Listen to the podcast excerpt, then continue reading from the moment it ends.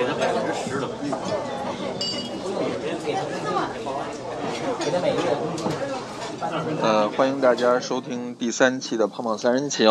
呃，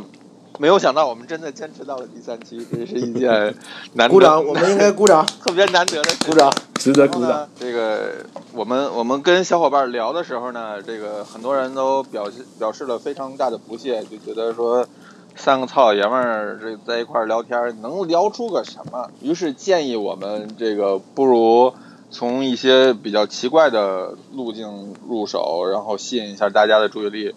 于是呢，今天晚上现在大概已经十一点了，对，我们三个人呢都吃了一大顿的饭，但是为了节目效果，嗯我们还在继续的 吃，所以在接下来的这个播音当中呢，你们可能会听到这个许多吧唧嘴呀，对，奇怪的声音，比如咽口水 呀，喝醉酒的声音是吧？比如比如滋儿喽一口嗯酒，吧嗒一口菜的声音啊。我这为了晚上录对音，你先还买你了先两介瓶绍一酒下，现 在现在我这两这边啊瓶儿呢我我有一一小瓶儿清 酒，呃，这个名字呢、嗯特别符合我的身份，叫美少年，还真他妈符啊 合。特别的难喝，特别的难喝，我已经不想再喝它了。于是呢，我就买了一瓶儿起泡酒，这瓶儿起泡酒是这个青黄柠檬呃柠檬味儿的起泡酒，啊，呵，也挺符合您的身份，嗯是的嗯特别的清又新黄，特又特别的清澈对，还还有酸酸酸的味道，啊。有点甜。那那你们两个这边都吃什么呢？端端，你先说呗。我现在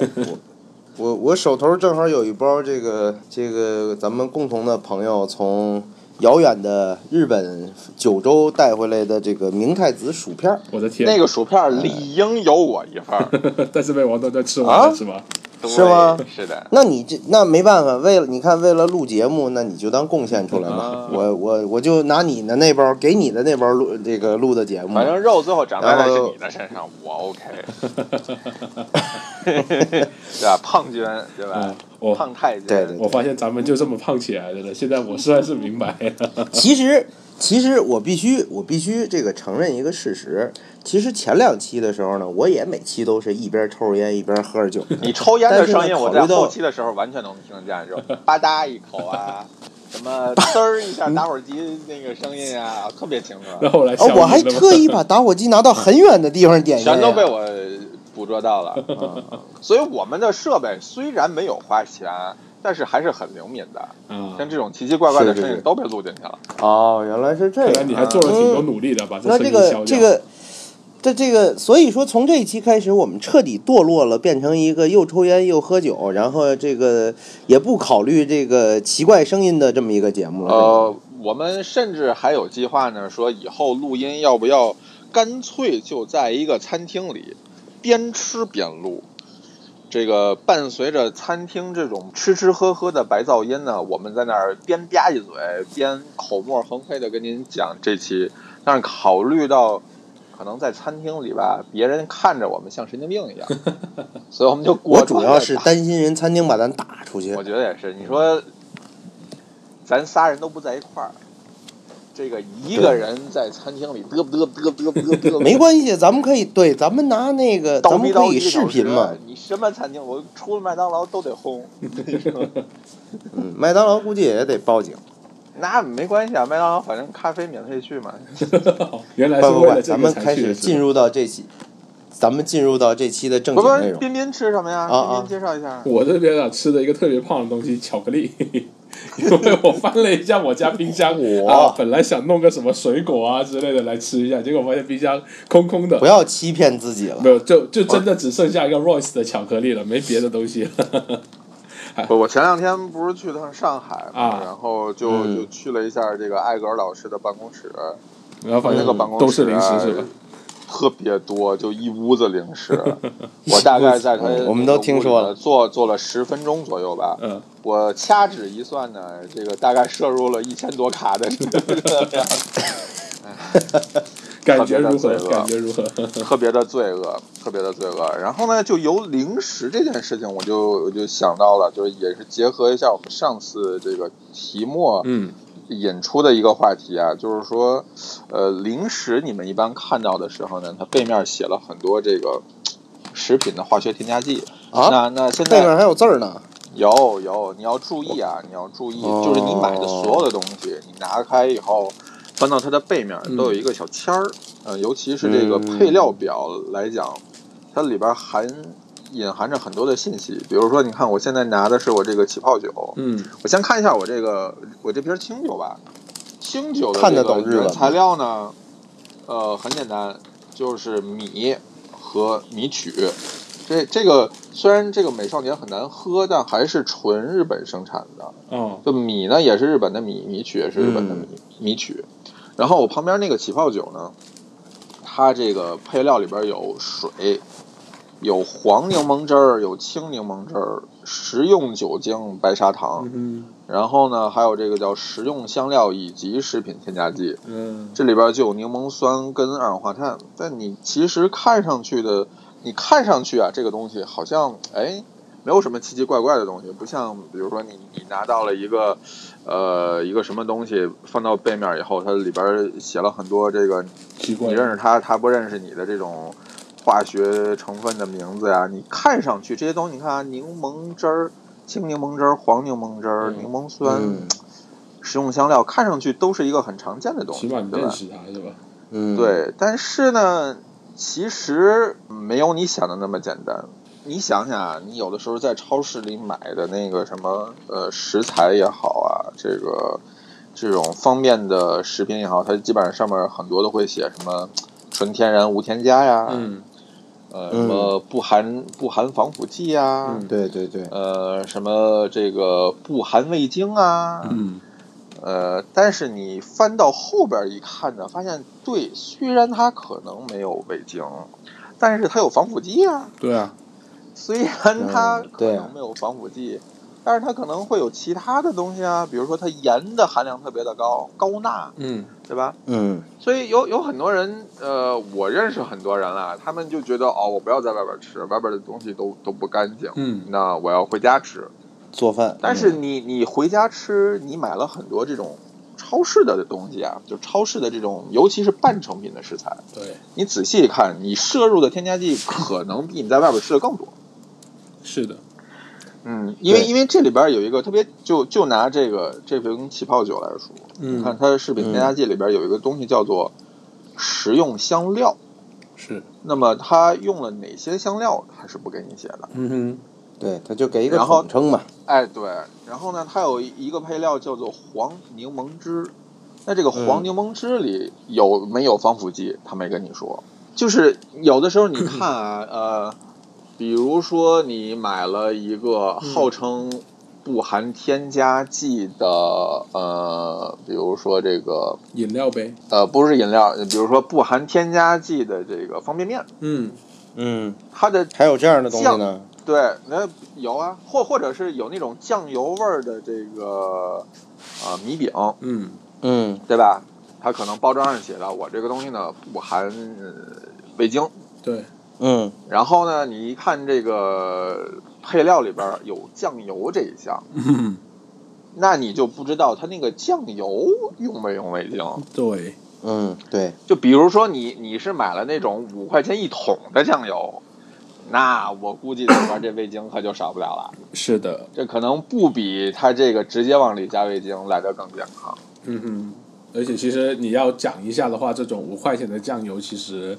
更常见的可能就是利用，比方说谷氨酸钠这个经典的调味品，然后可能加一点色素，比方说焦糖色啊，或者说其他颜色，然后加点味精，加点盐，然后硬生生的调出来一个味道，它像酱油的味道，但实际上啊，对跟我们常说的大豆酿制的酱油其实是差天隔隔对地啊的。，它它它甚至里边可能没有大豆。对，嗯，所以所以关于添加剂这事儿，你你们有什么想说的吗？你们你们有曾经刻意的这个呃辨别或者说刻意的避开添加剂这种东西吗？或或者你们对添加剂这种东西反反感过吗？嗯，要不先从我个人说起呗，好啊因为我是生在广东嘛。那嗯在广东地区呢，有一个几乎百分之百会避免的，或者说非常非常厌恶的一种添加剂，就叫做味精。那对，那那到了什么程度呢？就是说，比方说像我最近呃，因为因为呃工作比较繁忙吧，然后相对来说吃外卖吃的多了一点。那我妈妈呢就会跟我说一句话说，你就少吃点外卖啦，外面的外卖全都是味精，吃了对身体不好。对，那然后呢，同样的呢，就是说以前呢、就香港呢，经常会有一些这种就是肥皂剧啊什么的，有一些经典剧情是这样的，就女主角呢就晚上生病了，突然特别想喝白粥，但因为生病了喝白粥呢，又不能喝有味精的白粥，于是呢，你就会看到男主角呢，就是跑跑了可能三四个小时或四五个小时，找遍了各种大中小店，然后终于好不容易哀求的老板，然后煮了一碗没有味精的白粥出来哎哎，等会儿等会儿，就为什么不能有味精？因为啊。我小的时候一般感冒发烧，我就特别想喝这个带味精的东西，我甚至会让我就你煮你煮一碗粥，然后往里倒半包味精，甚至会就是格外的多加很多的味精，我连这种普通的面汤我都嗯会要求多放味精，我就觉得嗯呃感冒发烧就整个味觉是失灵的，我嗯必须需要一些特别强的刺激的东西才才能才能感觉有有味道，然后你又不可能加什么辣呀。这个酸呐、嗯甜呐、这种，那你就只能加个味精嘛。所以我我小时候只要一得病，就会要求这个吃味精特别重的东西。诶，这这这个的话，你倒是问到一个点上，啊就是我也不知道为什么，就是包括我现在的潜意识里面都会觉得嗯味精就是一个不健康的东西，或者是对身体有害的东西。我不知道这是对还是不对，但是呢，就是通过我的父母辈，包括电视剧，包括所有可以接收到的一些公开信息里面，就在年轻的时候都统一告诉我，味精是一个有害的东西。那我们判断味精的标准呢，也非常简单。第一个呢，就是东西是不是特别的鲜；第二个呢，嗯就是我吃完这顿饭之后，是不是会觉得特别的口渴。那基本上这两个只要达到其一，或者两个都达到的话，我们就会认定这家店一定放了很多味精进去，然后可能以后能够不去吃就不去吃了。王端端，这个这个事情你应该很熟啊，就是味精这个东西是 是日本人发明的嘛？对，这个我知道。但其实说实话呢，我觉得以我个人来讲，我在很长时时间是感知不到这个味精的这个。我觉得北方人都就是很难感呃，知到对，味精。 就是像彬彬说的这个呀，说出去吃饭觉得这个店的放的味精很多，这个我是到比较大了以后才有这个这个感觉的。嗯我曾经有过呢，就是说我太太是上海人，然后呢，这个上海人呢，上海哦，啊、对你终于承江浙认一你带结，了婚了我一直也没有否认这件事情。啊！你你终于这个不再隐婚了是吧？对对对，是这样的。不是说行婚吗？ 怎么变成隐婚呢？女女粉丝们可以不要再给我写信和寄礼物了， 我直已接经给是钱结婚的就人行了。直接给钱，我们都是收现金的。是是是是，不是加个微信，微信转账也是可以的嘛。你的目的还是要你加通人家过微不信是是你吧？通过这个方法到底加了多少女粉丝的微信？哦，那不能说，这这。你你你媳妇儿很敏感你媳妇儿很敏感怎么了？然后这个他刚到北京的时候，他这个因为因为我们家没有这个喝鸡汤的这种，或者说哎呃这个煲汤的这种习惯，啊在我嗯像我这小时候喝个西红柿鸡蛋汤，我觉得就已经很好喝 了。要是再来个榨菜肉丝汤什么的，哎呀，那我觉得实在是太鲜美了。 哎如果说我我喝我了个插我酸辣插播一汤哎句呀我，就是啊说像西红柿鸡蛋汤跟这个榨菜肉丝汤呢，在广东有一个统一的称呼，叫做刷锅水。对， 是是是是是，这个这个话我也不是第一次听说 了，就是在用用用这个用用我这个呃我媳妇儿的话说呢，是说这个在上海呢，如果说你你你在谁家里家里吃饭吃着这个西红柿鸡蛋汤这个菜了，嗯那只能说明这家做饭的这个主妇啊特别懒， 是哎、要不然就是说真的是实在没有时间买菜了，嗯啊，哎那就他属们于肯绝对定，哎，那你们媳妇儿是不是肯定没喝过一种叫酱油汤的东西？那我估计他听都没听说。那是什么玩意你说儿这东西我就没听过我我知道是什 么，我知道我是什么小的时候，但是这是就是几乎是每顿饭都会有的，就是酱油、醋、香油、漆、热水。我发现啊，每次一谈到这个北方和南方的这个这个烹饪，啊都特别的基本心酸上就是一个对，像我跟雨前就是一个忆苦思甜的这么一个过程，特别有这个诉诉说革命家史，哎，回你知道忆起你知道这个之前文化大革命嗯或者什么饥荒年代的这种感觉。然后你知道之前呀、我我给我给这个媳妇儿讲说我小时候吃的一些好东西的时候啊，我给她嗯讲过这么一个东西，就是说呢，嗯我小时候吃过一种糖饼，叫做这个点心渣儿糖饼，嗯是去那个糕点店呢买那个点心渣儿，然后拿点心渣儿和在那个烙饼的面里边儿，然后烙的饼，所以那个烙出来的饼呢是有点心味儿的，是甜的。啊然后我就说，哇，哦明这个白东西特别的好吃。嗯这个时候，这个东西只有我小的时候表现好了，我才有机会吃到这个东西。然后我是哦以这个，你看我小时候吃的这些东西好吧，我跟他说，然后他就他就一把抱住了我说：“哦，你小的时候好苦啊，这个我以后一定会对你好的。” 我当时就懵了，你知道吗？我说你这什么意思呀？这个这个我也有类似的，你像这个，呃对，咱先接着讲我这个嗯嗯几嗯味精关于味精的这个，嗯嗯就是这个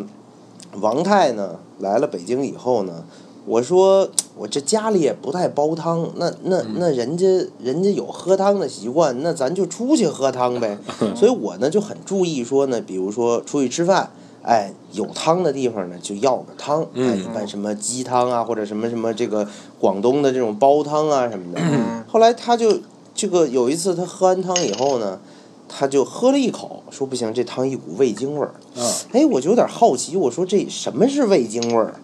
嗯我就拿过来一汤，咚咚咚咚咚喝了大半碗。我 嗯说这是鸡汤味儿啊。嗯然后这个呃，后来很长时间，过了好几年的时间，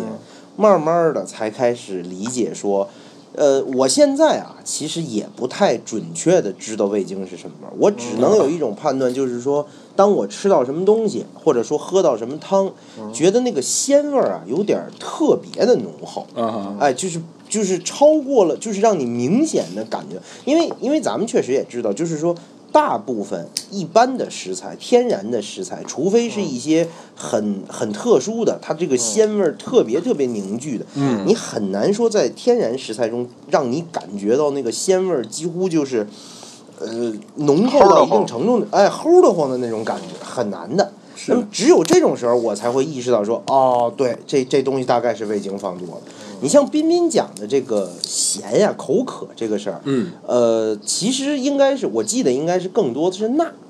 哎、钠就就是味精里面实际上是有这谷嗯个氨钠酸钠离子的嘛，嗯谷氨哎，对对酸钠对，谷氨酸钠，所以你会分解以后进入人体，这个会是形成什么谷氨酸根也不是谷氨酸什么和钠离子，钠离子就是盐的那个氯化钠的那个嗯没错钠离子嘛，所以会觉得大家会觉得咸，但是呢，其实也不是所有的这个味精。都都会特别咸，好像也嗯有一些就是说会很注意，就是钠的含量会低一嗯些的这种对味精。而且现在不是还有一些什么鸡精啊、蔬菜精或者拿嗯但是据说鸡精，就据我所知，好像鸡精这跟这个呃蔬菜的那种蔬菜的味素或者叫蔬菜精嗯，嗯这个跟鸡，哎呀，怎么听着有一点这个成精的感 觉？这个好像这蔬菜解精放啊后，就不让成精了，不让成精了啊，是是是。这个蔬菜精好像跟鸡精还不太一样，就是鸡精好像其实跟那个也是谷氨酸钠还是占主要部分，是而且大部分的在这个制作过程中啊，这个咱就说到添加剂的，回到添加剂这个就是，好像大部分在制作中呢，其实它也并没，按理说最早的味精的那个呃配方或者说制作方法是用呃粮食，昆就布，粮昆食布作不物不最早先是昆布，对昆布哦，对，最早是从他昆当布时中发现的，他当时提取就是从昆布和菌菇里边发现的这个，嗯，是然后天然后的嗯来这是种发现了，可能是从玉米还是从从某种作物里边可以大量嗯番薯低成好本像的是分好解像出来。是番番薯，就是番薯嗯应该是对应咱们咱们北方讲的哪种薯啊？地瓜地瓜吧？地地瓜嘛，对嗯对对，就是地瓜。就山芋对嘛，所以它应该是从这个里面可以低成本的提。味精应该是天然的，嗯就是说最起码谷氨酸这个东西，或者说鲜味儿的主要组成部分，应该是说来自于天然嘛。其在实最开始的时候，它是自然界中存在的这么一种东西即使说它的来源不是天然的，我们就假设它是一嗯嗯个纯化学制品嗯勾兑出来的这么一个东西，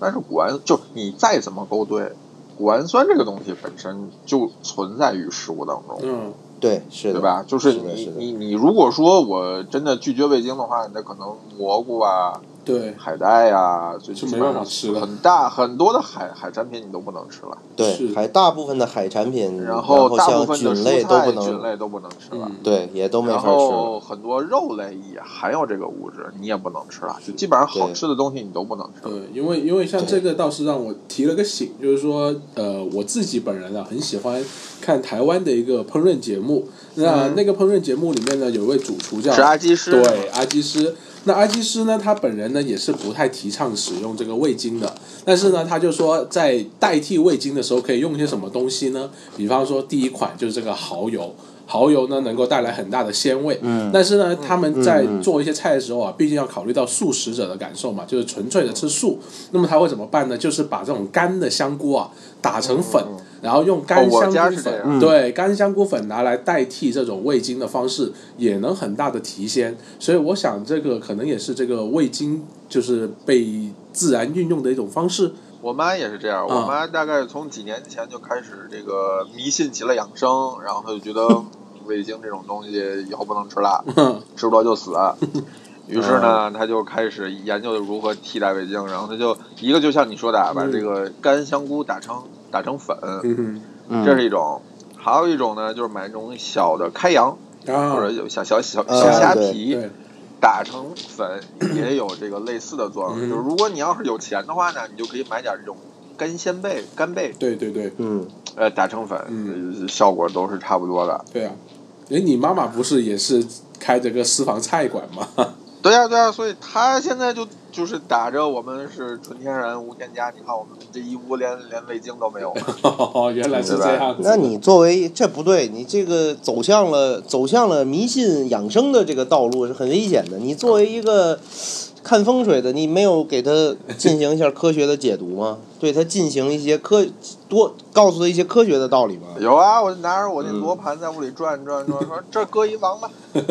那那儿搁一蛤蟆，不是然后呢，解决了什么问题呢？就就出来的这个这个味精就就就可以用了就是风水上就差不多了嘛。啊。这食 我物觉上得就也不是管，它我觉得是吧像你们看风水的吧，基本都万能，什么问题都能解决。嗯，对，都能绕到风水上嘛，你这个还是阴气太重 了。对对对哎对，我也是正这么题觉得咱的。们天别绕老那师么但远。但你你你就是说到这个把干食材打成粉这件事情啊，嗯就不只是咱们在在做。我之前看那个哈佛的那个公开课里边儿，嗯他们有一集请的是那个纽约的摸摸复古的那那个主厨，就是那嗯嗯个嗯大卫张、嗯韩裔的那个那个明星主厨，嗯，嗯知道。他他去讲的一堂课，然后呢，他就说他他不是在东京学了一年的拉面吗？嗯然后他最初在嗯纽约这个发家，不也是通过他那个 Noodle Bar，然后然对后红起来的嘛嗯哼？然后他就说对他一开始呢，就遵循这个古法的这个技巧来来熬拉面那个汤，嗯就是嗯这个又是这个骨头，又是那个骨头，左手一只鸡，右手一只猪，嗯这样炖出来。但是后来他觉得这样这个太费劲了，对而且是很耗时。嗯哼而且呢，你这个对于食材的限制也太多了。你今儿买这个鸡，不如昨儿买这个鸡好，嗯那你这个汤可能就、对嗯对就对，成问题了。或者你你今天那个骨头棒子没洗干净，那你那个汤可能就臭杂了。味儿嗯。哎，嗯对，所以他呢就就做了一个很取巧的办法，他嗯呢是把这些食材先冻干，啊然嗯后打成粉，哦然后呢，他就当场调了那么一碗，就是拿了一堆罐儿，嗯这个舀了一勺，那个舀了一勺，然后拿水哗一沏，然后他就让底下那个学生喝，大家就喝的就都惊了，就觉得这东西就是我们吃的这个拉面的味道啊，拉面无汤比的浓汤头郁啊，，嗯，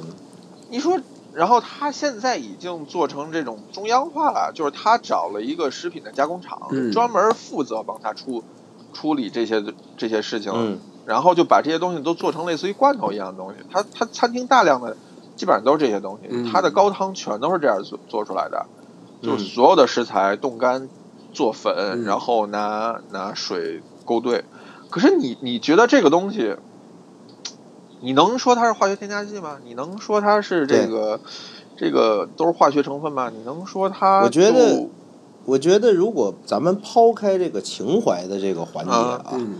呃，实际上你说拉面，拉面其实还真的是一个很典型的这个这么一个事情，就是嗯你说拉面花很长时间去熬汤头，如果这个可能有有有，如果不那么熟悉的听众，就是正经的拉面店，日本正经拉面店最起码要准备两种汤头，啊一般来讲，比如说常见的汤头，鸡汤、鸡骨的，嗯，海鲜的，呃，猪骨的，哎，这是三种，呃这是三种最最最基本的汤头嗯。那么在这个每个汤头里面都可能有变化，比如说嗯我鸡骨我用哪个部位，用几种鸡，哪种哪种土鸡，或者说。呃，什么特别的东西？那鱼海鲜汤也是很多，嗯而且这每种汤呢，呃，这个几乎都要熬到四个小时以上，像嗯个别的店就很夸张了。这个什么熬八个连续，就是人站在边上盯着熬八个小时，熬一锅汤。这一锅汤能做多少碗呢？一般来讲是他们拉面店里这个标准的桶大小是两百碗拉面。嗯，所以你这个效率是很低的嘛。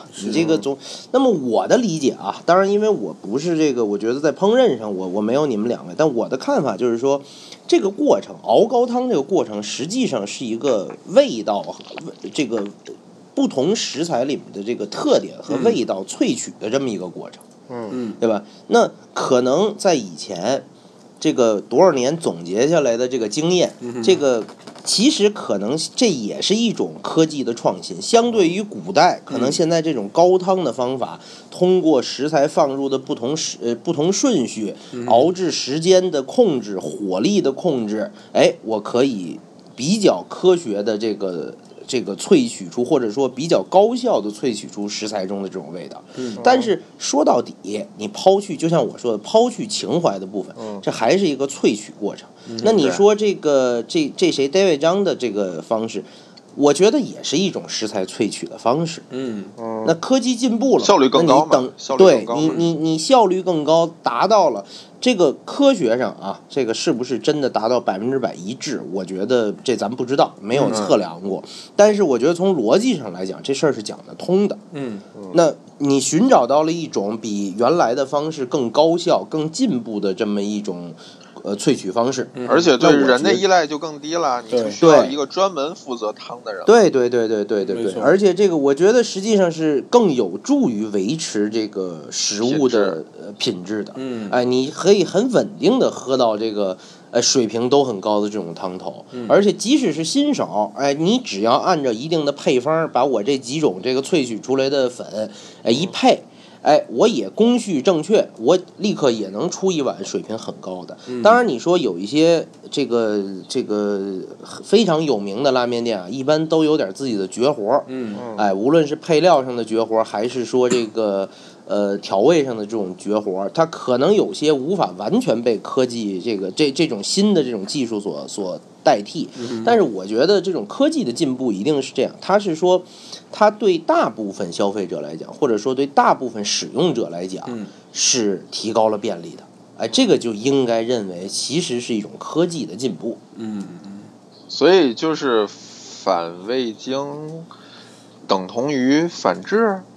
也我觉得不至于吧我觉得可能也要，我觉得可能也要这个分开说，就是嗯这个确实也看到一些材料啊，嗯，就是现在来讲呢，因为这个味精的味精的这种包括很多食品添加剂，其实比如说就像咱刚才讲，其实味精里面最起码像谷氨酸呃这个东西是存在于自然界的，而且我们之所以说有些食材特别名贵、特别好吃，就是因为它谷氨酸丰富。嗯哎，它多，它含量天然的就高。嗯那其实这东西本身是对人体不能说无害，什么东西这这个这个过量摄入肯定都是有害的，对但是最呢大的并不危害呢就是发胖，对变胖对吃多了就胖。，对，没错，是这样的。然后你说这个这个，所以你你现在一竿子打死说这个味精里面这谷氨酸就是不对，那那我觉得肯定是不科学的。但是很大程度上呢，现在很多味精吧，它在这个制作过程中啊，呃，因为为了追求更高效率的生产，嗯所以很多它现在已经不全是用，或者甚至很看到的一些资料说，已经大部分都不是用真正的粮食来这个提炼的了。那就真的开始用就是已经开始用用化纯化学的这个来合成了，用一些化学原料。嗯我看到说，包括这个什么硫酸、盐酸、嗯尿素，呃，这个我我当然我我不懂化学啊，这咱可以到时候问问莫石，嗯这个了解一下。但是呢，我看到几篇里面都提到这几种东西，就是就是把说现自己在排出去 的鲜味儿再吃回来，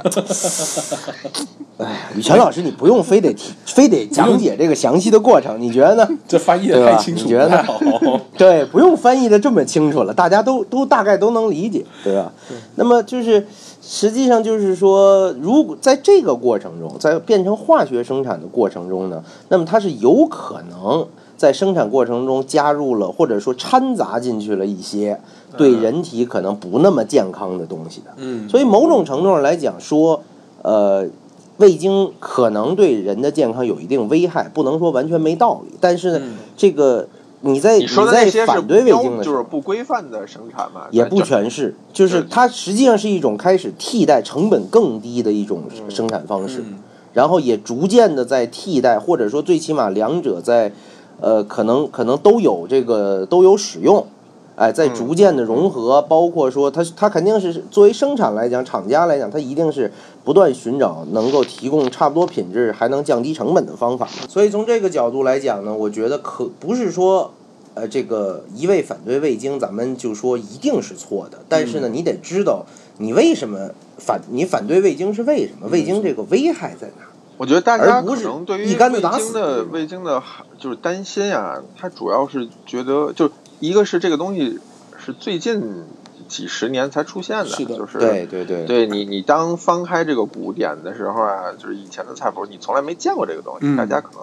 就本身对这个东西有一种排斥。嗯二一个呢，就是大家一听到化学这个词呢，总觉得这个东西就不是天然的。嗯嗯我之前呢看过一本书，就是专门讲这个化学添加剂的。嗯然后我看完了之后，发现呢，其实好多添加剂，就所谓的添加剂啊，呃嗯，都是这个天然的提取的，呃，对，提取的，比如说它可能，比如说有一种色素，它可能是从一种虫子身上提出来的，嗯呃，那可能有对，也有也有色素是从从植物上提取出来的，包括这个呃防腐剂啊，还有一些这个嗯就像你说的谷氨酸呐、这种东西，嗯它它它可能本身我就是从一个相对天然或者是绿色的这么一个东西上面拿出来的，我只不过嗯把它做得更纯粹一点儿。嗯呃，一般呢，尤其厂就是，然后然后那本书里就就这么说了，说这个，呃，也不是完全没有办法避免这个添加添加剂。嗯他呢当时是给了两个建议，一个呢就是他说，呃，这个加工就是越接近原始状态的东西，它的添加剂就越小。嗯比如说，你在超市，你买一颗生菜，那它的添加剂一定小于那种一包的沙拉。对，就即使是嗯没有这个沙拉酱，嗯哼，它就是一包菜叶子。那它在切，然后这个防腐的过程中，都会加入很多的添加剂。没错，那你这一包菜叶子就不如你买一颗菜。嗯那你买的这个，呃，那种那种一袋儿的，呃，就是一块儿的咖喱块儿，嗯可能就不如那种一包里边儿汤汤水水的那个咖喱包，不如你买这个呃洋葱和各种香料自己回家调咖喱，就是它是嗯递进式的，就是你、嗯你现在吃的东西越方便，它的添加剂就越多。加工的过步骤越多，嗯它里边的添加剂就越多，因为每一步它都会加加一个添加剂，对，添加剂是可以叠加的。嗯嗯，最后它标的那个添加剂，可能只是它最后生产那最后一步的，就对，就像嗯我刚刚说的，你比如说你你买了一个什么呃咖喱的那个块儿，然后里边说了、我们这里边用了酱油，我里边用了什么咖喱，呃用了咖喱然后某某咖喱块儿，或者对，是凝结剂我我之用类的，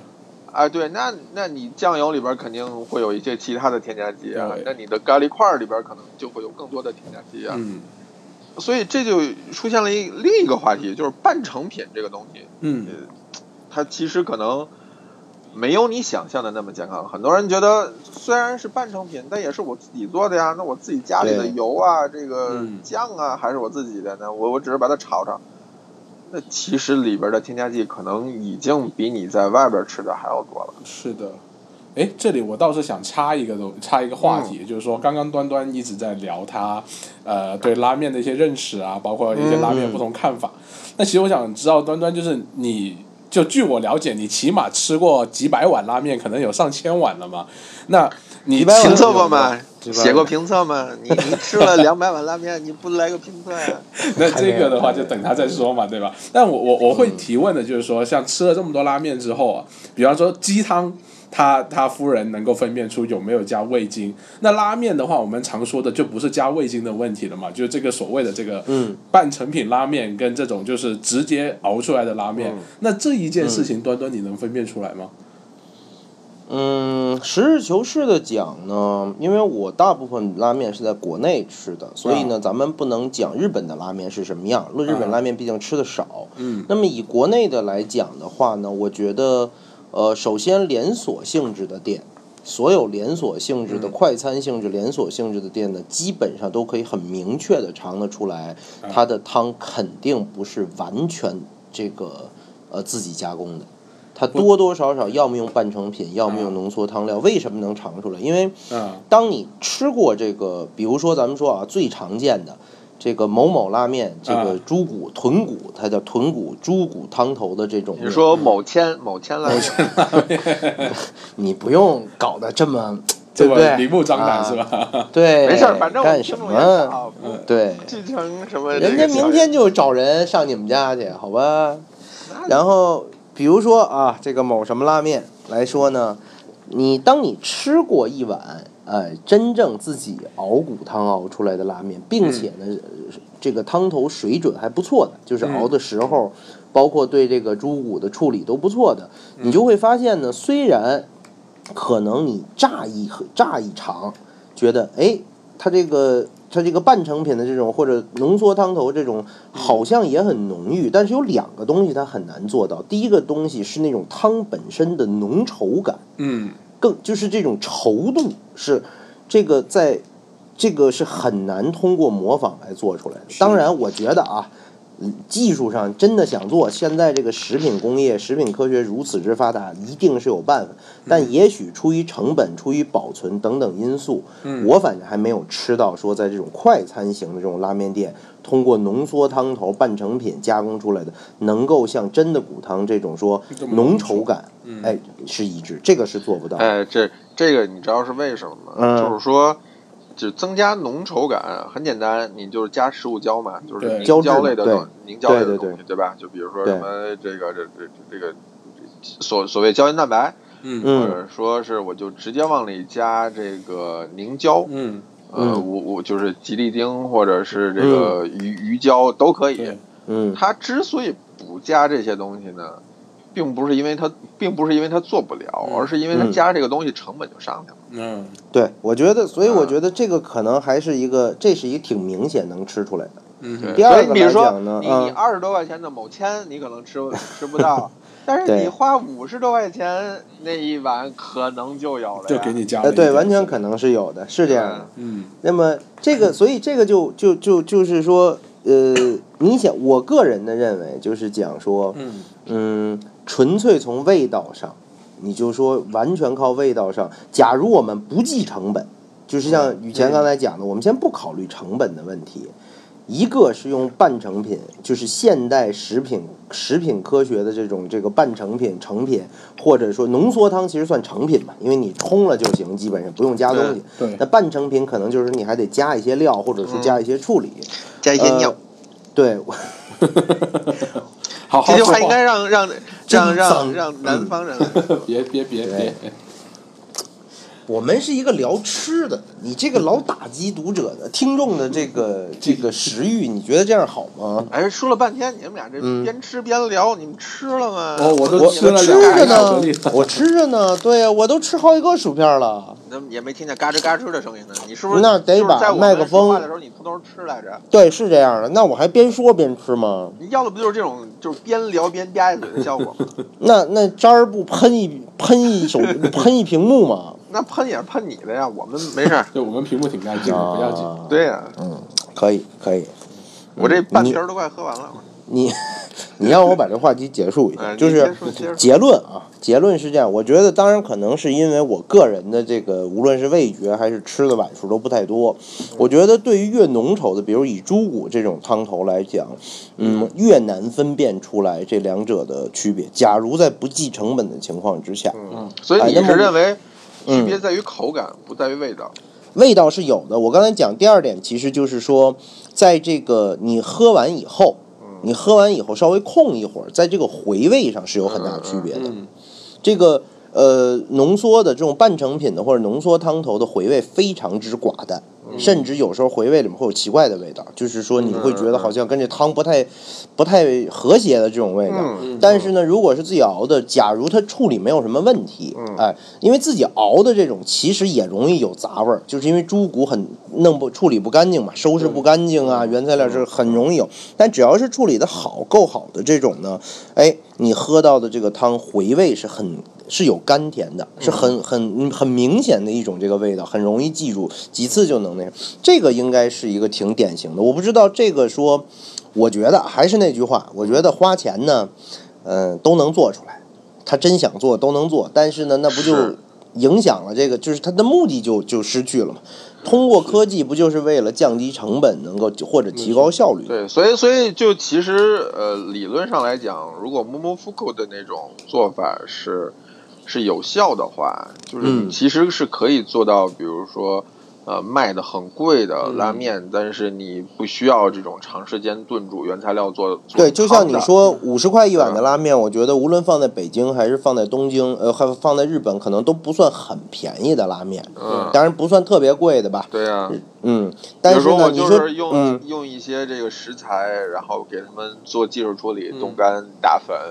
然后再加入什么这个胶原蛋白，让它这个汤的浓稠度提高。那我觉得可能甚至要比你你在东京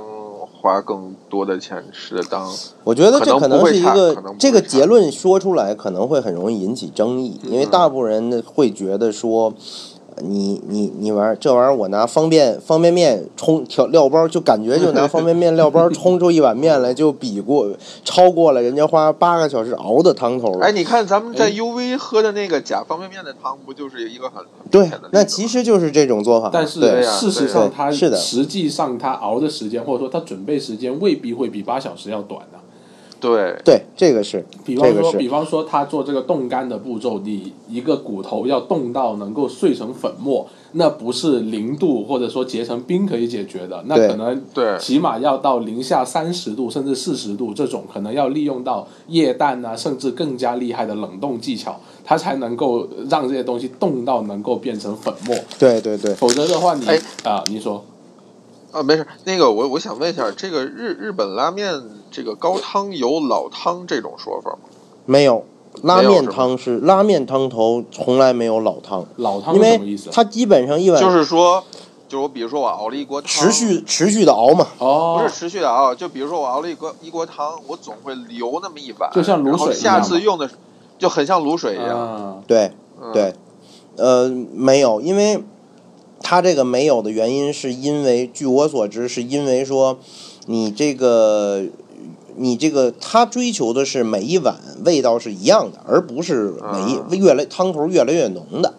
而且他那种，我觉得这可能跟卤水不太一样，是说，你比如说咱说熬猪骨，假如你留半锅汤，然后再往里放新的这个食材，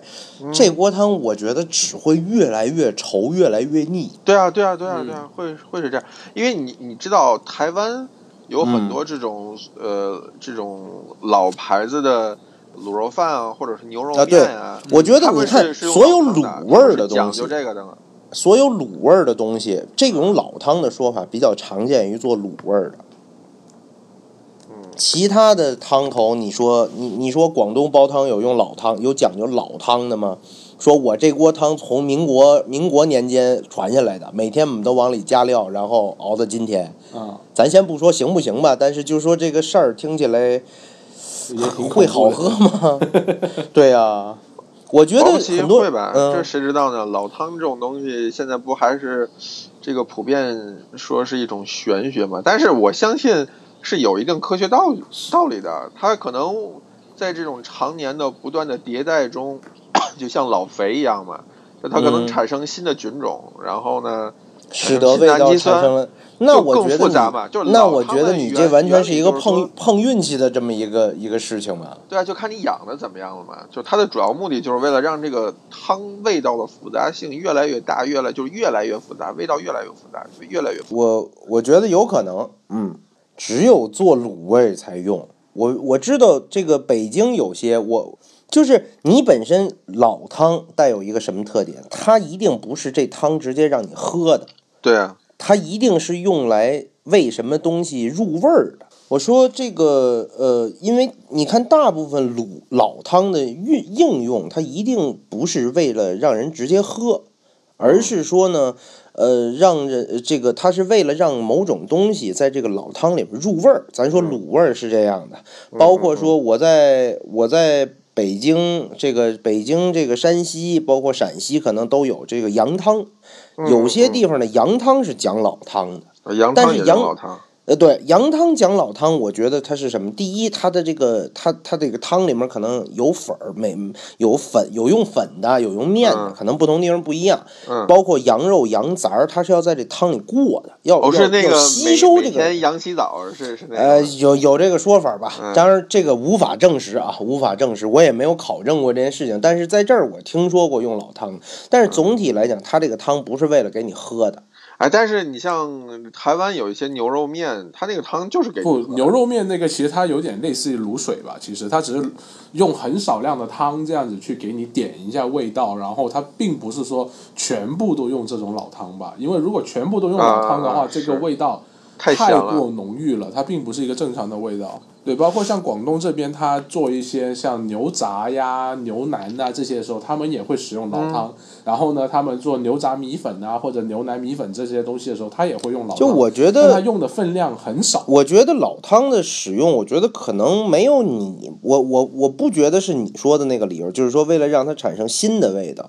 我觉得更多的是希望味道能够变得更浓厚。同一种同样的味道，但是能够变得更浓，能够积蓄的更多。可能你原来用这个新汤，每天这个汤，这个卤卤你这个食材卤四个小时，才能达到你想要的水平。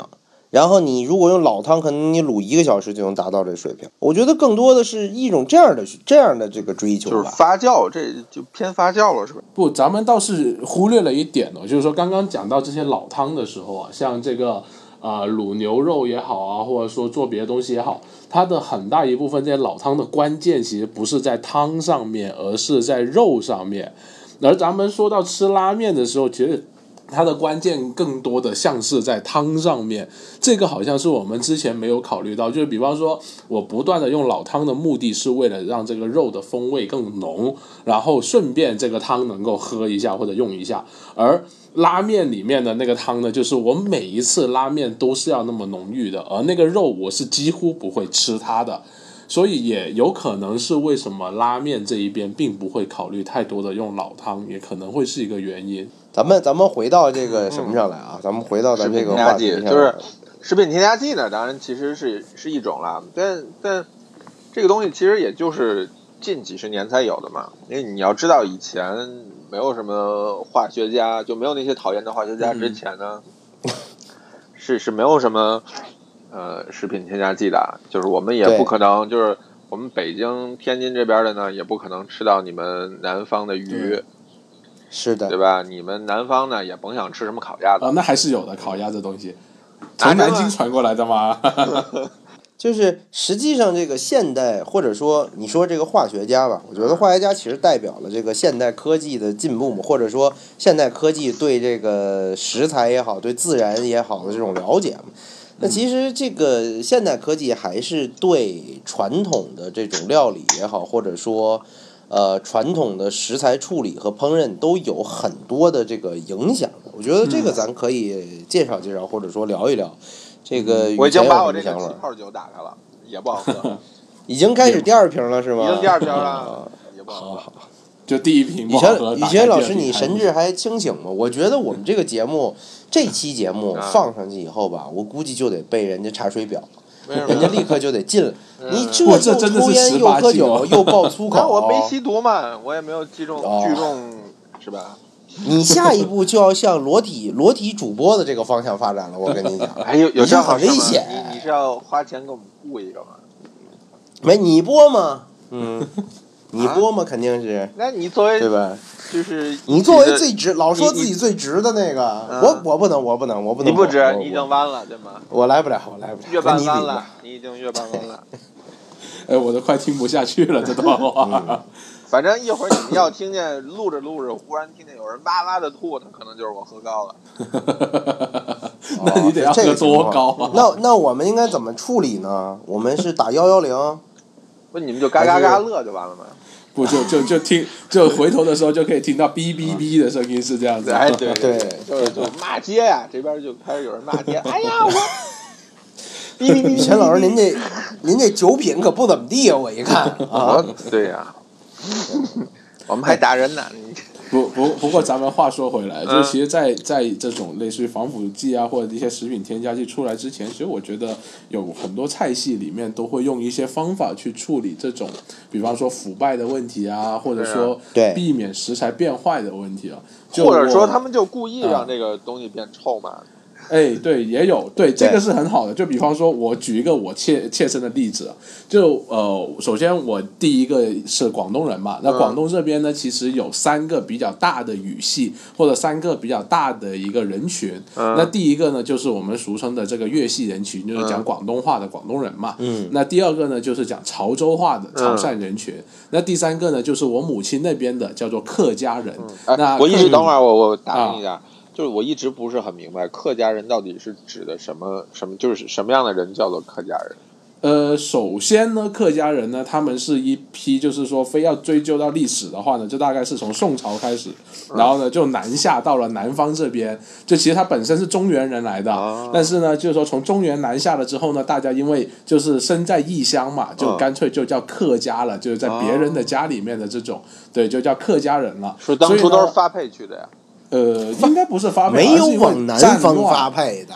不，啊因为战乱的原因，然后就是逃往啊南方了，对，可以这么理解。然后就就我我一个比较惊奇的地方就是我大概读高中的时候，大概差不多快十年前吧，反正蛮久之前的啦，对。然后呢，就去了一趟井冈山。那哇井冈井冈山的时候呢，就是当时呢就突然意识到，就我们去做那种类似于支教的活动嘛，就发现哎，诶井冈山那个家庭里面的人竟然也跟我一样说客家话哦。那那一刻的时候，我就发现哦，原来咱们真的是曾经的中原人，而不是说这个俗称的广东人。啊，对，那然后呢，就是说客家食品呢、就在广东菜里面占有一个非常非常大的地位。那像我上次在第一期节目的时候讲过，不是我们春节要吃鸡嘛，嗯对吧？那吃鸡之外呢，就是说像比方说我春节第一天吃了鸡，没有吃完，但是呢又不舍得扔，那客家人会干一件什么样的事情呢？并不是单纯的放冰箱，而是会干一件事情什么呢？就是腌咸鸡，就是用大量的盐嗯把这些鸡嗯嗯肉给腌起来。嗯腌起来之后呢，第二天呢就会直接拿来下饭或者拿来煲粥用。那因为被腌咸的鸡啊，它相对来说就不太容易腐败，所以有时候我们甚至就不把它放到冰箱了，就放到室外这样子，然后过个一两天来吃，又别有一番风味了。你说的那个呃鸡是嗯，头天吃剩下的鸡，没还是错说就头是已天吃经剩下已经熟的，已经熟了的，已经料理没错过了的鸡？是熟的鸡，然后我再把它腌咸，然后再放个一两天，然后再拿来吃。当然，有时候为了追求风味，我们也会直接把鸡呃煮熟了之后，然后腌咸它，过两天再来吃也是有的。就是当你鸡不是特别好的时候，就会进行这样的处理。那还有一个比较经典的东西是什么呢？就是叫做有道菜叫，可能大家吃这个外卖的时候会见的比较多，就是梅菜扣肉。啊，那对嗯梅菜扣肉里面呢有两种梅菜的，其实有一种呢是四川那边的梅菜，应该是叫梅干菜是吧？对梅干菜。那是还四川有的吗？那是四川的还呃是江浙的呀？我忘记是四川还是江浙了，反正差不多那一片吧。对，你知道啊广东人地理都不好，我们反正叫都是北北方人。人嘛，都是北对，没错，都都叫北方人。哎，对对对对对。那还有一种呢，就是客家这边的梅菜。那梅呢，就不是呃，它有两种叫法，一个呢是发霉的霉，啊一个呢就是那个、呃木字旁加个美字那个杨梅的梅，哎，对但这两种菜是一种菜吗？不是一种菜，呃，其实是一种菜，是只是一说种菜。啊，对，因为用发霉的霉那样不好看嘛，那啊所以大家后续的时候就把这个字完善了一下，就用梅子的梅那个梅干菜呃梅菜这样的说法来去做改变了。那这种菜呢，就是呃如其名嘛，就是。发霉的菜，然后呢，经过简单的就是加了盐，然后加了呃晒干的步骤，然后去处理了之后，过上可能一周到两周甚至三周的时间，然后呢就是直接入菜使用，比方说拿来做呃配猪肉啊，或者说拿来炒炒这种猪肚啊之类的，其实都会有。嗯，那么像这个延伸的话，其实就包括像什么萝卜干呐、然后咸菜啊这些东西，其实都是当时人们就是为了就是这些，因为毕竟蔬菜保鲜不容易嘛，嗯那么就通过腌制或者晒干的方式去进行一个保鲜。但现在你看，咱们又有这种所谓的这种大棚种植了呀，嗯又有这种防腐剂了呀，那这些年代这种菜就相对来说会少一点点喽。潮州的那个啊，鱼饭呀，是不是也是类似于这种以前保鲜的方法？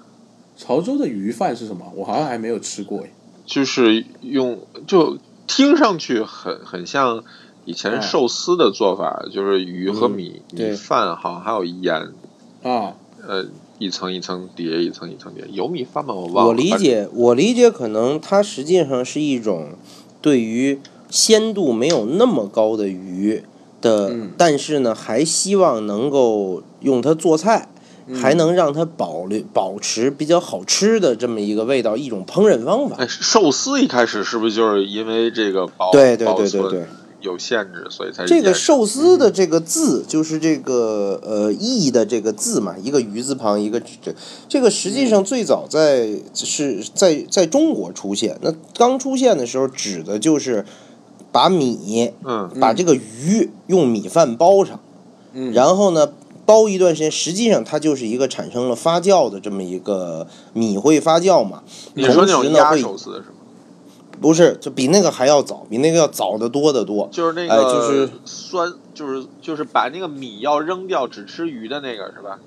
哎，对，把米要扔掉，就是在《齐民要术》里面吧，那是南北朝的还是还是还是什么时候的这个书？嗯，就是在那里面已经提到了这种处理方法，它实际上就是通过米来延缓或者说这个使得这个呃这个改变了鱼腐败，让鱼没有不腐败，能够保存更长的时间。米米是天然的干燥剂，对，嗯，所以它吸走了水以后，或者说吸走了水分以后呢，就延缓了这个鱼快速腐败的这个过程。但听说也是挺臭的。那肯定挺臭的，你想一想这个事情，我觉得我想了一下，那东西是不太好吃的。是啊，实际上，然后呢，你在在日本的话，其实最早出现的是这种鸭寿司，哎，嗯就是像这个关西关西这边还有，就是那它其实就是把米和这个呃鱼，哎，它用这种木盒子嗯压在一起，然后并且要放置一段时间。它这个放置一段时间是很重要的。其实我理解呢，也是一个让米和鱼发生一定的这个化学反应，啊米就熟成了有一点是吧发酵，哎，对对，有一点这个效果可能。那么包括像这个，你说你说这个科技改变，在以前，你说像日本这种，这个中国还好，以种植这个第一，咱有咱咱养这个家呃家禽，哎，养个鸡呀、养个猪啊什么的。同时呢，你是这个有大量的呃呃，你种植大量的粮食作物啊，水稻也好啊，小麦也好。但是日本是没什么，这个粮食种的很少嘛，虽然他们有米，这个鱼为主，但是鱼它它它日本呢又因为这个曾经在历史上，因为它的天皇嗯以它的统治阶层呢，呃崇尚佛教，所以在嗯很长的一段时间里面呢，是自自上而下颁布法令，禁止全国人民吃肉的。啊，就吃素哎，就是嗯哎，四条腿儿的都不能吃哦嗯。哎，这个鱼是可以吃的，鱼这属能于吃还哎鱼还属于勉强可以吃的。哎嗯，但是除了这个以外呢，基本上就这个四条腿儿的东西都是不能吃的，地上跑的全是不能吃叫的什。么海鲜所以素是吗？哎，所以你想，人家这个这个这个日本人民可能也挺可怜的，哎，这个嗯你说就没什么可吃的，全是素的，好不容易弄一鱼呢，你说你在海边儿还好，你捞上来就能吃，你说你但凡你像现在京都的这种位置，其实在当年，你甭看这个京都在日本历史上曾经又是这个都城啊，又是什么，那吃点东西还是挺费劲的，所以当年，但是又因为呢，像京都这种这种城市内陆城市。嗯它呢，可能又因为，比如说我是这个都城啊，或者是一些这个呃藩，或者一些这个当地的这个地方地方领主嗯的、呃这个呃都呃这个都城所在啊，那么他对这些食物呢又是有需求的，所以就引发出了一个我怎么能把海边的鱼运到都城，运到内陆的城市，还能让它能接受能吃。那晒鱼干嘛？呃，对啊，晒鱼干儿当然是，但谁不想吃新鲜的呀？对吧？那哥你你也想吃新鲜的嘛？所以这个当年的办法就是用冰块儿，哎，就是那阵儿有冰块吗？有冰块，冰块是有的，哎，这个很早就有了，哎，很这个冰用冰块，先它有这种制冰的地啊，方，没有，用制冰我的记地方得就连就连欧洲用冰来做防腐也是比较后，就是中后期就才出对现的技术，就是算是近几百年的事儿，这么讲吧，对就是咱们对时可能间如都果做没划有分是几近百年。近几百年的这个那什么，这个它实际上就是说，你冬天制的冰，把它挖这种冰窖嘛。北啊京、像北京是有的，北京有一些地名叫什么冰窖口啊，什么这其实就是啊以是吗嗯前，哎，对，那个冰窖口胡同，哎，这个这就是有些是皇家，也有一些是民间的这种储冰制冰的地方。是我冬天的我爷爷小时候还嗯见过卖冰块的车呢。对啊，现那是那以前以前我小时候。这个、哦，您小时候也呃见过啊？哎没有，我小时候没见过， 果还然得再往是啊前。我小时候听要说呢不，您是这个一1889年一八八九年生人，，嗯，这个大概呢，可能在六七十年、七七六七十年代，就是解放以后，六七十年前一直到一直你还小着到可呢能给这个改革开放以后，嗯呃，大部分你像以北北京嗯这个其他城市咱们不知道，北京的话呢，很多家里的冰箱，首先冰箱是一个奢侈品，这在当年绝对是绝对的，绝对是奢侈品。哦，我它那没个赶冰上过，箱我是们还小木质 冰箱，哎，这个冰箱是木头做的，没见过那它是没见过没有没见 电，啊，确实没木见头过做的，木头做的这个没见过目的是因为它的这个保温性比较好，啊。啊，哎，这个导这个不那么容易散失，不那么容易吸不是收您热量。说的那个是小时候嗯卖冰棍儿的吧？就是嗯一木不是箱不子，是然后上面不是盖好几那层棉被那哎，个。木箱子跟这原理是一样的，使用木头，你看，包括现在有一些这个呃运输这个保保温的，或者说啊希望能够降温的，在没有那种就是那种很特别的那个一种泡沫塑料出现之前，嗯木箱的效果是比较好的。哎我可能没赶上过那咱们去吃个。个。不，咱们去吃这个日本料理店的时候，也有在用木箱去进行哎这个酱对哦，对那个不一样，对那个不一样。日料店，你就是说柜台的那个是吧？啊嗯，它不，底下柜其实台还有后面熟成的也会有这样的操作啊。你说你说直灰的那个吗？呃，对啊，利用这个熟不，利直用木灰的箱子那那个，它木头只是只是一个外部的装饰，它里边儿还是那个金属的呀。不它不里边它是使一样用木头冰柜一样作的为东外西啊外部的这种是是是是有原因的，也是有嗯原因的，就是木头，然后在里面放冰块儿，这啊就是以前的冰箱、就是这样的。然后为什么有卖冰的呀？卖冰的就是，比如我们家有冰箱，但是你这木头再隔热好，再那什么，那冰块也还是会慢慢化。对啊呀、对呀、化了的时候，你就找那卖冰，哎，再买一块冰搁在这个冰箱里面，哦，是这。样。您您所以小时候以前的还这个接触过这个呢？哎呃，冰块儿的出现能够预能够制冰了，能够嗯储藏冰了，所以使得这个鱼才有可能从海海海边的海港城市运输到这种内陆城市。但是在这个过程中呢，其实就就出现了这个这个现在呢被称为熟成的这么一种这个你叫技术也好，或者说这么一个事物也好。嗯因为虽然鱼肉没有这个腐烂，嗯但是其实呢，它内部的这个呃呃内部的呃内部是在变化的。嗯一旦鱼死了，捞上岸以后，这鱼死了就开始会出现这个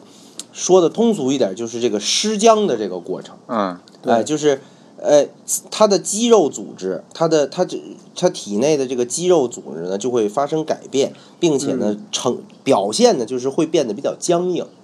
哎，而去、这个时候这个鱼其实是不太好吃的。啊、嗯是肉也是一样的，这跟大部分生物都是这种，都会有尸僵，是这死样，之后多长时间以后尸僵的这种这种情况出现。哎，那么嗯你这个，但是呢，他们在这个运输过程中，因为有冰，所以把嗯温度控制在了一个比较低的这个温度，并且一直保持这种恒温。然后湿度呢也得到了一这个在一个比较稳定的条件下的时候呢，它就会使得这个尸僵呢没有进一步向这个腐败发展，而是说呢它慢慢的，呃尸僵一段时间以后，它肉里面的这种蛋白某一种蛋白酶，它逐渐就分解了这个肌肉纤维，嗯然后使得这个肉呢鱼肉呢就变得不但没有变得更坚硬，反而呢变得比这个鱼活着的时候还嗯要更柔软一些，更鲜美一些。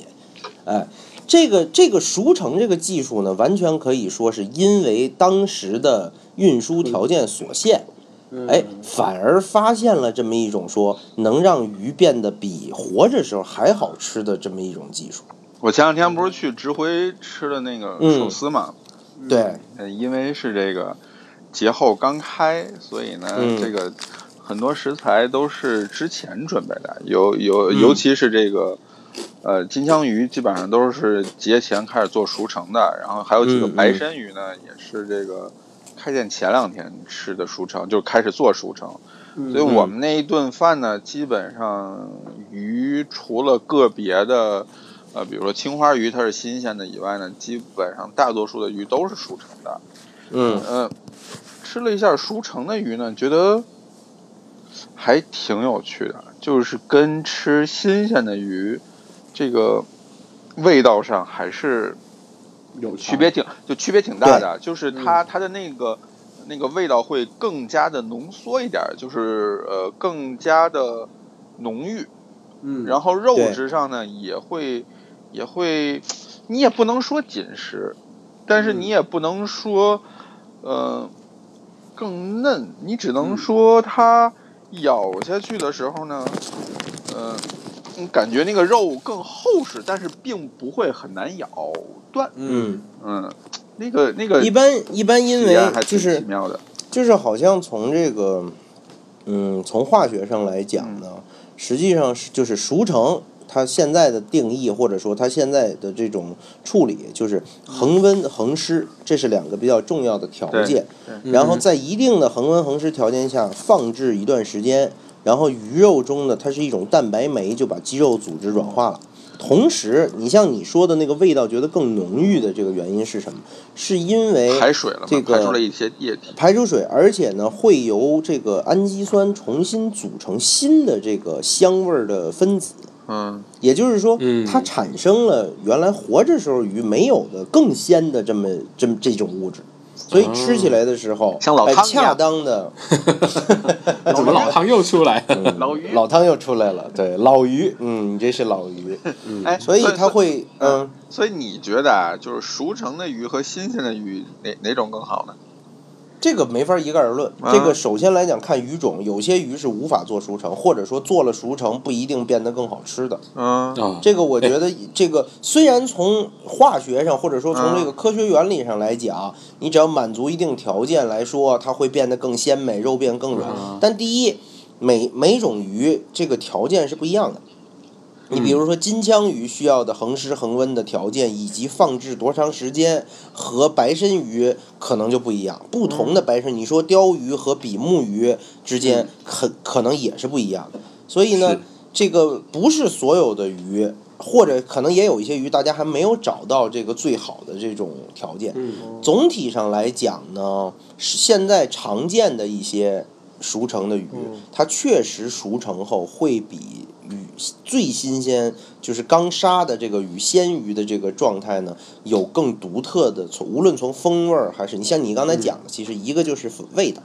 鲜味儿、鲜度，嗯嗯另外一个呢，其实就是口感这个上就有口感变，化嗯哎，口感上有变化，这两者呢都会产生一些很独特的变化。这个我觉得，嗯呃，可以说有一些是好，但有些呢可能也没法嗯绝对的讲说一定就是更好了。但最起码是一嗯种变化，是一种新的，是一种不一样的这么一种状态。你看，你之前在在东京不是吃过几个就还不错嗯的寿司店？那他们处理的时候是以熟成为主呢，还是说以新鲜为主呢？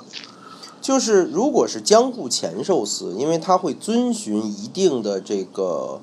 呃一定的规则，就是嗯他们首先在什么季节用什么鱼，一般来说是有一些约定俗成的这个规则的。嗯原因为江户前寿司原来讲究的就是都用东京湾能抓到的鱼嘛，嗯当然现在东京湾已经抓不着什么鱼了，但是呢，它的鱼的种类尽尽可能呢还是在保持这个原来原来这一套。那么所以在这个里面呢，这些里面呢，呃，应该说这个熟成的跟不熟成的一半儿一半儿。像我讲的，比如说能用熟成的鱼，嗯比较常用的，像金枪鱼是典型的，肯定会要熟成的。嗯，这个熟成过的金枪鱼是一定比这个没有熟成的更适合做寿司，应该这么讲吧？哎，就做成寿司一定是熟成过的更风味更浓郁，很非常典型。那么像传统的白身鱼、鲷、呃比目鱼、呃这个黄盖蝶就是蝶鱼，其实这两个很像了，只是这个这个呃。呃，一有个细微的是夏区别天用，一个是冬天用，对，一个朝左朝右的区别，算是嗯一个大的、大的近亲。那么这种呢，也都是会做熟成的。嗯，哎，但是呢，一些你像首先发光鱼类，这是不可能做熟成的。没，嗯我我好像是没有听说过用发光鱼，比如你脂像你肪谈含到量的，少的鱼不适合做熟成。对，必须要脂肪含量高。但是也有不不不一定，它每种鱼有时候它这个鱼鱼的腐败，应该说腐败速度特别快的鱼不适合做熟成。啊，啊，啊是这个。而发光鱼类腐败速度快，不完全是因为脂肪含量高，也跟它鱼鱼种、它鱼自身的这种特点有关系。嗯，嗯，不过就是我们回到我们原来的话题，其实会发现就是。呃，熟成这一项技术啊，相对来说，我们就没有办法简单的通过用这种添加剂啊，或者说一些合成的调味料去进行对一个，比方说味道的提升或者怎么样了。是是。就我不这们止你在是熟鱼肉成上撒撒一把味精，它肯定是没用的。这个是你的肯定是出不来这种味道的。不只是熟成啦，就包括你比如说呃风干这项技术，包括你对之前提到呃这种盐的腌制这种技术，嗯，没你错都很难呃通过加什么东西模拟出那个味道，就是因为因为这个东西有的时候很随机，嗯呃，就是它从中可能产生很多种这个味味道风的味分因素子出来，对，嗯那嗯它的量呢你也很难掌握，它它可能呃比较有局限性，就比如说我这个嗯地方、呃的菌种可能比较适合。呃，这种嗯这种呃处理方法，就是你你这常见的就是比如说这个西班牙的火腿或者意大利的嗯火腿，它就某几个产区的地方就最最好，那没办法，它的菌种就是这样。你嗯，同样的技技巧，你搬到别的地方，它就做不出这样的东西了。嗯是对的，没错。嗯，那这是比较传统的，就咱们刚才说的这些都是比较传统的这种烹饪，也不是烹饪了，就是食物制作的技巧和技法。那么嗯哼随着这个时代的演变呀，还是这个这个技巧在不断的更新，嗯然后也也不断不断在演化。那呃最近流比较流行的就是这种分子料理，嗯也就是嗯所谓的这种呃现代料理。嗯哼，那我看今儿这个已经差不多了，我们我们对就 先先先留下这个话题，留着下次来聊一聊这个关于分子料理啊、现嗯代烹饪呐、和一些这个现现在对于嗯食物的处理的一些技巧吧。因为主要还是因为我这两瓶酒都喝完了，我这实在是 已经喝懵了了是吧对呀，我这已经有点对胡言乱语了。您看我这你舌头都开你始你打下回你下回还是多准备几多准备几瓶水，水不多准行备那几我这水喝完了嗯不得跑厕所了？那就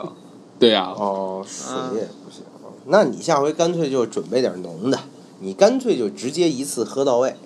对吧？ 就是边录然后哇哇的吐是吧？对啊，那效果很好嘛。那这个听众们也喜闻乐见那那咱俩对这吧节目估计就录四期，以后就嗯再也录不下去了。 谁还听啊？这一打开都是哇哇的声音。那咱今天就到这儿，今天就到这儿吧。那个好好的下期我们聊聊呃